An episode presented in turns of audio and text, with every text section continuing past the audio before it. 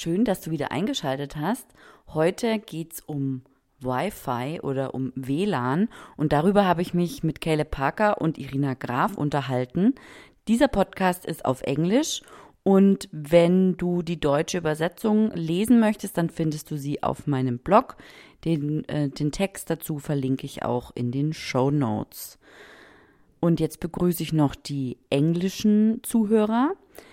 Welcome to Hotel Emotion on Air. This is the podcast about digital hotel management. We're talking today about Wi Fi, and I'm talking about this topic with Irina Graf and Caleb Parker.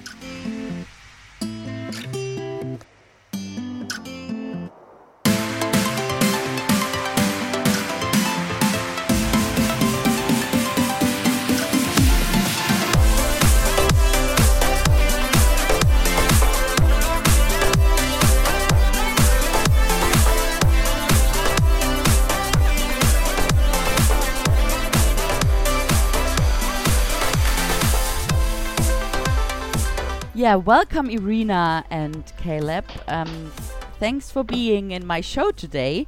And we have a very interesting uh, topic. Um, but before, please introduce you yourself. Yeah. Ladies first. okay, thank you. So, um, hello everyone. I'm Irina Graf, the founder of the Mice blog, um, a blog for corporate event planners where I cover my destinations, uh, latest trends, and uh, in the events industry and educational content. And as well, I run the Event Planner Stock Twitter chat. And next year, I will host my first international multi-day Event Planner Stock conference in Bern, Switzerland. And I'm, I'm Caleb Parker. Uh, I am based in London and I have been in the events industry for quite some time. I currently serve on the board of a meetings and events agency called Select Event Solutions. I also host a YouTube TV sh- a YouTube channel called Future in 15, where we interview people who are innovating within the mice sector. And actually, Irina, hope it's okay. Um, Future in 15 and, and uh, the Mice blog have partnered up on a few events ourselves. Yeah. Um, but I also am an HBAA member, which is the Hotel Booking Agents Association, and uh, I've been on the executive committee there for quite some time. And uh, and this is, I think, why we're here today talking about. But uh, yeah, that's me. Great, thank you. Um, yeah, well, Irina, I think uh, we just start right to the talk about Wi-Fi. yeah. Yeah, so Wi-Fi, it's um, it's a very interesting topic, and um, Caleb, as you once mentioned, it's like oxygen. So. Hundred percent, um, yes. and um, you conducted a study about uh, the state of Wi-Fi in hotels and venues. So, what has triggered the study, and what's the current state of Wi-Fi in hotels and venues? Sure. Well, in the beginning of last year, I was pointed to a blog post um, by an event technology provider, Group Dynamics, and it was entitled uh, "WWW: The Wild Wild West of Wi-Fi." And uh, it's, it was a short post, um, and it, maybe it was motivated by self-interest. I'm not sure, but it pointed out the confusion that event organizers feel when they're faced with the range of service levels and pricing for Wi-Fi at venues across the events industry. So we had a discussion in the executive committee for the HBAA, and now the, the HBAA um, it stands for Hotel Booking Agents Association, but what it is is it's an association of um, agents, um, event agents, as well as venues. Uh, it is a UK-based association, and we look, started looking into to this topic and decided that we'd conduct res- uh, some research and, and uh, some survey uh, into this. And uh, so we surveyed our members. We partnered with Event Industry News, which is a UK-based uh, um, media um, that covers the events industry. And uh, this survey went out around the globe, actually, and we've got results coming back from different different countries. And it was clear that uh, there was a big disparity um, in, in, across you know, some major gaps um, in the industry. So that's um, that's sort of what prompted the discussion around this. Hmm. Very interesting, yeah. Okay, and um, what do you think? Does the industry needs a standard, uh, standardized pricing for Wi-Fi? Well, um, standardized pricing is, I mean, that can be, that can sound a bit controversial, and some people might not like that. Um, I, I, think, I think what's what's clear in the results from the survey is that uh, we're not all speaking the same language, um, and we saw in the survey where a venue um, offered a lot of bandwidth for not much cost. Whereas we also saw venues that offered not much bandwidth for a lot of cost. Um, and so there wasn't consistency. And, mm-hmm. and also the definitions and the, the semantics around what one organizer's thinking is free Wi-Fi is not the same as what a venue is considering free Wi-Fi. So I think what we need to do is is all be speaking the same language. Now, part of that research, we asked the same question you just asked me. Um, and 90% of buyers in that survey believe that the industry would benefit from standardized pricing levels. And, and more than 80% ask for service level standards uh, that are transparent and easy to understand. Mm-hmm. Yeah, I think transparency is key here because, uh, as you said, what you understand is a free Wi Fi. It's not completely free because then when you need more services, live streaming, maybe people joining on a conference call, you definitely need more a stronger Wi-Fi, and that's then not. Yes. It doesn't fall under the definition of free. Yeah, and especially I heard actually an interesting uh, example that um, exhibitors who have various activations and decide to run, for example, a a social media competition and where they need to scan something or tweet, they definitely need to upgrade their Wi-Fi there. So it costs a lot of money. Yeah, yeah, it's it's you know the yeah. just looking at the survey results. I mean, it was yeah. it, what was clear is that nothing about Wi-Fi is clear. um, often, often buyers aren't asking the right questions early enough.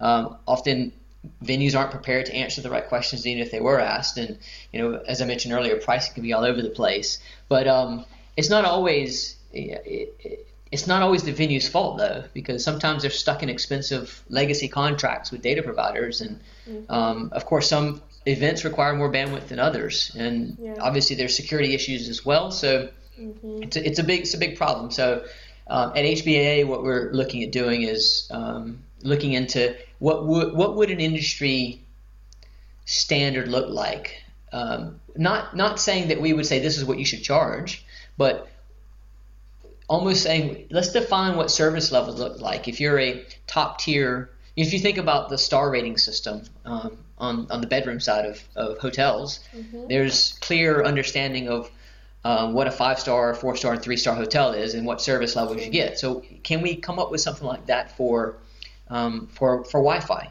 and then the uh, venues can make their own commercial decisions on what they charge for those service levels. Okay, so um, yeah, you touched already on some of the challenges here. Mm-hmm. Um, so maybe just if we just talk about the challenges, um, all the other challenges from organizers' perspective and sure. from the attendee perspective, what what are the, the challenges with Wi-Fi at venues? Well, you, I'm going to start with the I'm going to start with attendees or delegates or participants to events. Um, and, and you mentioned oxygen earlier. Uh, personally, I, I, you know I'm it, when my when my battery on my phone goes low, I feel like I'm twinging over here. And as, and as soon as I go into a coffee shop or, or, or a venue somewhere, um, you know, I'm, I'm jumping on Wi-Fi. And as a delegate, when I go to an event, and I think a lot of people are like me um, in, in, in, this instance, uh, maybe not in all instances, but in this instance. And um, it, when I'm, if, if, I'm sitting in my flat or bouncing between meetings in the city, I'm, I'm using my data on my mobile. and uh, and it and it works fine. And if I'm w- working remotely, I might have my laptop with me, and I go to a coffee shop and I get on the Wi-Fi and I'm working. But when I go to an event, um, if I don't have the same, I, I expect to have the same uh, capabilities of using my mobile phone or my laptop as I do at home. And if and if I have worse if I have worse service at that event, then I'm thinking, well, this event sucked. Or yeah, I want to get out of here. yeah, you know. And so in, in in who am I who am I blaming? Well, I'm probably blaming the venue. Um, but it might not be the venue's fault because it's possible that the organizer didn't ask the right questions and didn't um, purchase the right amount of bandwidth. But I also think it's it's important to point out um, what delegates come in expecting and using their their using the Wi-Fi for jumping on social media or checking emails versus what organizers might need the Wi-Fi for, and that might be um, you know, live polling, uh, could be um, connecting with remote people via video, heavier bandwidth intensive requirements, and it's not fair necessarily for us to say that well the venue should offer that for free. But so do you think so? For example, um, and Valerie, I think you shared this tweet. I think it was you. There was someone put a photo on Twitter that you had to purchase a Wi-Fi code at the vending machine. Yeah. Was it you? Um, no, I don't think so. No. So okay, so so I so um, um yeah, so there was this tweet I saw that one event they sold Wi-Fi codes at a vending machine, um, and uh, it, it gave a really bad image to the state of digitalization and technology, and um, yeah, so. Um, attendees expect to see it. Um, yeah, but but if you if if they have to to pay for it, then they should also communicate what they get for it. So I think that's the gap. Yes, that, yeah. that's the gap. Is, is is we're not speaking the same language. The the buyers are thinking they're getting one thing, and and the venues are selling another, and some of it is is lack of understanding, and, and some of it is is not speaking you know not speaking the same language on it. Mm. So, um, Caleb, what do you think? Um, what extent reliable Wi-Fi influences? No, so to what extent reliable Wi-Fi influences the choice of venue? Do you think um, it's ranking higher than catering and room price, for example?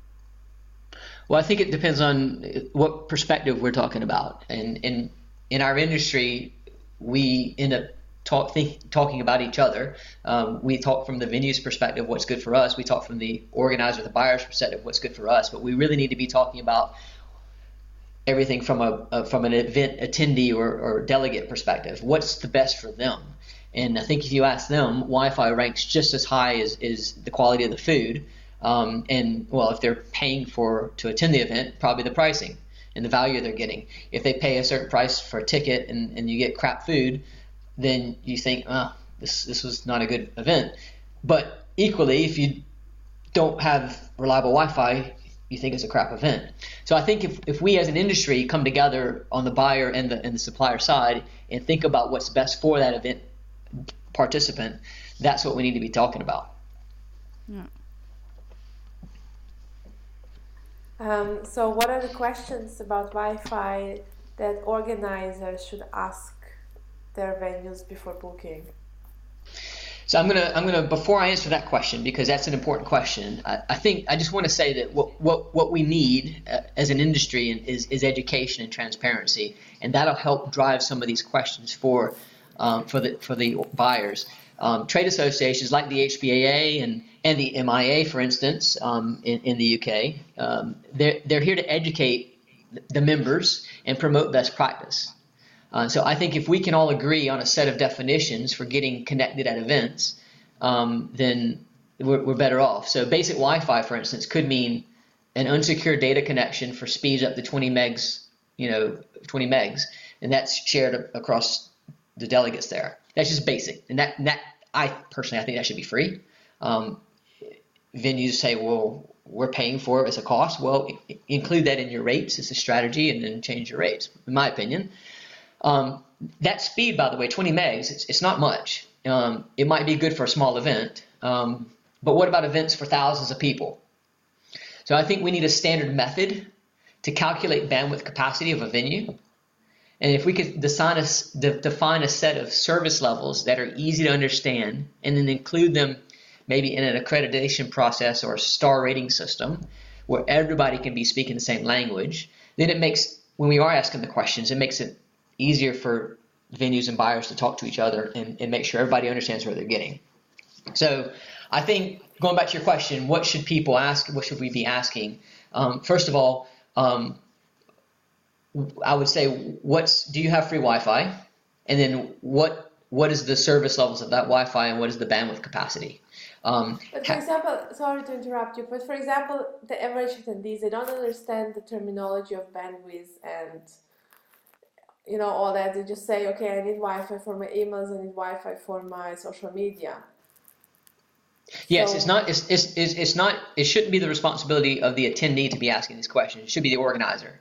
So the organizer, if they have um, 50 people, um, they in, in the venue provides um, a certain level of bandwidth. Uh, that certain level of bandwidth should be able to support those 50 people. Equally, if the organizer, if the event has a thousand people, and the, the venue claims that they have free Wi-Fi, well, if they're providing 20 megs and a thousand people get on that 20 megs and try to share it, nobody's going to have fast internet. Mm-hmm. So um, it's okay for the venue to, as a, you know, to, to sell. We got free, we have free Wi-Fi, but the organizer needs to say, okay, yeah, but what's the what's the bandwidth speed, and how many people uh, consecutively or at, all at the same time can that support? Yeah, and also how many devices because um, yes. you have a smartphone, you have a MacBook or a, a laptop or something. Mm-hmm. So it's not 50 people, it's perhaps well, it's 150 connections for example. Yes, how many? That's a good, good that's a very good point. The average uh, delegate these days, I think, brings 2.3 devices. So yeah. if you have 100 people, you've got 230 devices there. Yeah. Yeah. 230 connections. So that's that's a very good point. So that's one question, and then I think I think that we talk about um, on top of the free Wi-Fi. Okay, well, some venues will say, well, we offer free Wi-Fi. It's 20 megs, and that'll support X number of people. If you have more than that many people, we can we can give you some dedicated Wi-Fi for your event to accommodate up to this many people. Um, and that and that's just these device or the, this many connections. That's these connections coming in. So the next question the organizer needs to ask is, okay, what sort of activities will this Wi-Fi connection support? Will it is it is it limited to social media and emails? Um, what if what if there's an event app? Can they all log onto the event app?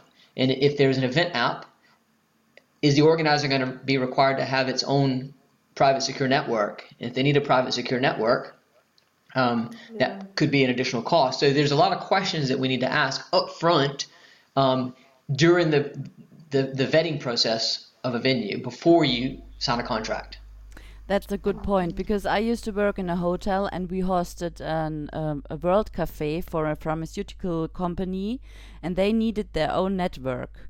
So I asked the IT if we can do that and they said yes we can but the connection to the to all other um, attendees from different meetings were then worse so you know it's it's also a technical aspect so also for an event planner in a hotel if if the IT tells me well we have uh, I don't know, 100,000 download upload. I'm, I'm not very good in the wording, in the correct wording, but perhaps you know what I mean. Um, then I can tell this to the uh, to the organizer and hope that they understand. What what does that mean? You know, where where can I, how can I know as a as a um, as an event planner in a hotel how much how much capacity this is. You know what i mean? I cannot i cannot explain to the organizer as well. So it's very i think yeah it's very technical. Yes, the technical part has to be very simplified when you yes.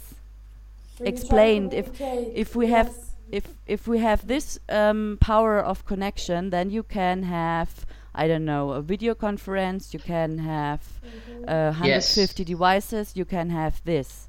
And and if if we have uh, um, um, a meeting who needs an own network, then you can only sell or then you can only offer half of the of the um, connection or something like that. So this has Yeah. to be explained.